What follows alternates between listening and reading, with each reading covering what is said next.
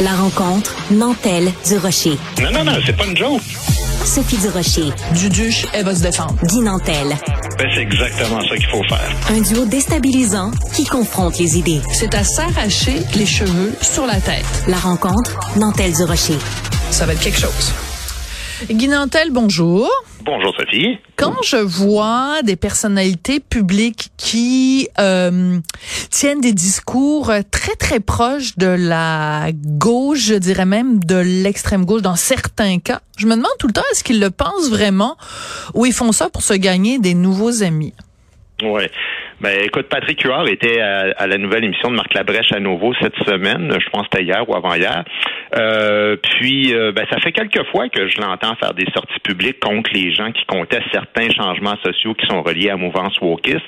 Et là, Huard s'est trouvé euh, définitivement un nouveau créneau. C'est celui de faire la leçon, particulièrement aux hommes qui ont 50 ans et plus, qui qualifient de ces chums bonhommes qui sont incapables d'évoluer. En septembre, il était à l'émission de Marie-Louise Arsenault à radio, puis il leur disait, en fait, il nous disait, parce que j'en fais partie, il disait, Arrêtez de parler des changements sociaux. Ça a été voté, c'est décidé par les jeunes, c'est réglé. Tu plus à te prononcer sur des choses qui te concernent pas. Et hier, dans la même mouvance, à l'émission de Marc Labrèche, il revenait, et cette fois-ci avec le sujet euh, des identités de genre, puis je pense qu'on a un extrait justement. Hein? Absolument. On écoute Patrick Huard. Tu dis, j'aimerais ça aller m'adresser à mes chums bonhommes. Ouais. Qu'est-ce que tu veux dire à tes chums bonhommes? C'est qui tes chums bonhommes? Mes chums bonhommes, il y a aussi des chums bonnes femmes. Ouais. C'est, c'est des gens qui ont peur que les choses avancent, qui ont peur que les, choses évoluent et qui, et qui ont peur que quand une nouvelle affaire arrive, on va leur enlever quelque chose à eux autres. Tu sais, à mes chums bonhommes là, qui capotent parce que maintenant, il y a 14 cases sur comment tu t'identifies. Mais pour vrai, il peut en avoir 49. Tant que la tienne est là, coche-la puis ferme ta gueule. tu comprends? Coche ta cause. Oui, alors ben c'est comme ça que ça, que ça se termine. Donc, euh, mais je comprends pas quand il dit des gens qui ont peur. On peut critiquer la théorie de genre, on peut critiquer le fait qu'il y ait 49 catégories. Ça veut pas dire qu'on a peur. Ça veut juste on dit on trouve que ça tient pas debout.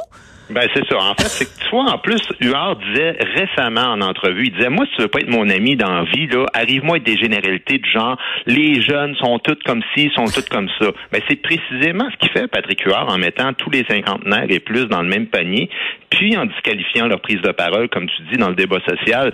Puis tu sais, je veux ses propos, c'est rempli de raccourcis. Premièrement, c'est loin d'être les jeunes qui tripent tous sur le wokisme, là, c'est même une infime minorité selon moi. Puis deuxièmement, en démocratie, Exactement. Tout le monde a le droit de s'exprimer, de contester des idées qu'il veut quand c'est fait dans le respect. Et c'est justement ça l'inclusion, soit dit en passant.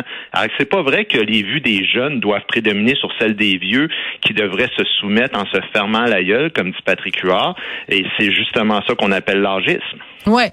Et quand il dit bon, euh, qu'est-ce que ça te dérange? Parce que toujours l'argument qu'on entend, qu'est-ce que ça te dérange qu'il y ait 49 catégories? L'important c'est que ta catégorie à toi soit encore là, puis laisse les autres s'identifier comme ils veulent ce qu'il ne dit pas, Patrick Huard, puis ce serait intéressant à un moment donné d'avoir une discussion à cœur ouvert avec lui, c'est que, euh, par exemple, de plus en plus dans les euh, formulaires pour le gouvernement, euh, des, des, des, trucs de financement pour des bourses, par exemple, dans le mhm. domaine culturel, justement, on donne une liste de 49 identités sexuelles possibles, et ça va des trucs comme êtes-vous homosexuel, bisexuel, asexuel, etc., etc. Donc, ce qu'on conteste, mon cher Patrick, c'est pas tellement le fait qu'il y ait 49 catégories, c'est que l'État n'a pas à te demander de quelle catégorie tu fais partie. Ça aurait été important peut-être qu'il apporte aussi cette, cette nuance-là dans son propos. Ben, ça, aurait été important qu'il apporte n'importe quel type de nuance parce que il lance des généralités qui concernent personne en particulier. Si tu as des noms puis des comportements précis à dénoncer, là, nomme-les. Moi, j'ai pas de problème avec ça. Mais là, c'est juste des déclarations à l'emporte-pièce pour faire monter sa, sa cote de, de vertu. Tu sais, des affaires du genre, ah, ben, écoute, le monde, là, il conteste, c'est des bonhommes réactionnaires qui ont peur de perdre des acquis, comme il disait tantôt. Mais c'est parce que je veux dire, hier, il disait dans son entrevue, il dit, faites juste arrêter de ne pas être gentil avec les autres. C'est pas une question de gentillesse, comme tu dis, là. Mm. C'est une question de philosophie, de conception d'une société. Puis, parce que, tu sais, parmi les gens qui contestent le wokisme dans dans la sphère publique, là, moi, je connais personne qui veut du mal au groupe minoritaire. C'est pas comme ça que ça fonctionne. Je suis d'accord avec toi. C'est qu'on voit pas la vertu à la même adresse. Puis, comme tu dis, des cases de déclaration de genre, là, dont Patrick parle, Ben, on en a parlé justement, toi et moi, cette semaine, tu sais, avec la carte d'assurance maladie. Oui on n'est pas contre l'idée que, des gens euh, qui ont des problèmes euh, au niveau de l'identification euh, de leur sexe qui, qui, contestent certaines affaires, mais on disait, par exemple, il y avait une nuance importante, c'est dans le cas de la santé, le sexe biologique, ça a une certaine importance. Alors, mettre 49 cases dans ce cas-là, Patrick, ben, il y a des gens qui trouvent que ça n'a pas de sens. Moi, j'ai peut-être tort de dire ça, mais si j'ai tort, apporte-moi des arguments. Dis-moi pas de me fermer la gueule. Oui, c'est ça. Parce que, en fait, c'est que Patrick Huard est connu, évidemment, pour son fameux euh, sa fameuse déclaration. Je pense que c'est quelque chose qu'il disait en spectacle, si je ne m'abuse. Euh, quand euh, ta femme te demande est-ce que tu trouves que j'ai grossi ou est-ce que tu trouves que cette robe-là me fait des grosses fesses, ferme ta gueule. Puis c'était un, un, conseil qu'il donnait au gars. Donc son, son ferme ta gueule a quand même fait partie de son de son ADN, de sa marque de commerce. Donc c'est correct qu'il l'utilise dans tout oui, ça. mais là c'était l'homme hier. C'est pas pas du stand-up comique qu'il fait. C'est oui, le gars qui est en entrevue. Mais tout à fait. Je suis entièrement d'accord avec toi. Moi, il y a une chose qui m'a frappée parce que j'ai écouté donc euh, l'entrevue avec euh, avec Patrick Huard et Marc Labrèche et il y a une chose quand même assez surprenante.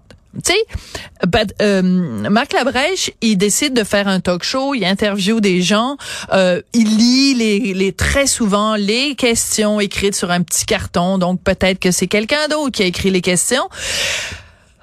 Bon, mais t'as un Patrick Huard en face de toi qui vient de te faire cette déclaration-là. Puis si j'avais laissé l'extrait durer plus longtemps, là, Marc Labrèche, il passe à autre chose.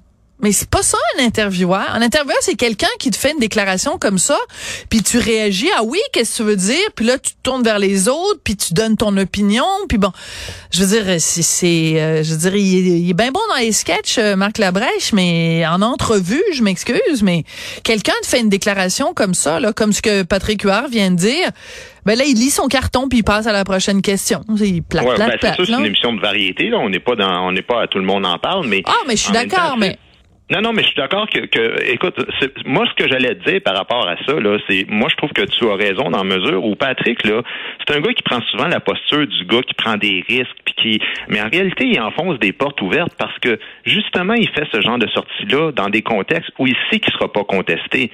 Moi, je dis, tu sais, si l'émission, là, Le Monde à l'envers revient l'année prochaine, j'aimerais ça que Patrick vienne à notre émission puis discuter avec des bonhommes puis des bonnes femmes justement comme nous autres parce qu'on est capable de débattre fermement mais les yeux dans les yeux face à face puis jamais en disant au monde qui pense pas comme nous autres de se fermer la gueule parce qu'on a compris que le respect puis les bonnes manières là c'est le lubrifiant des relations sociales entre mhm. les gens qui pensent différemment. Tout à fait. ça.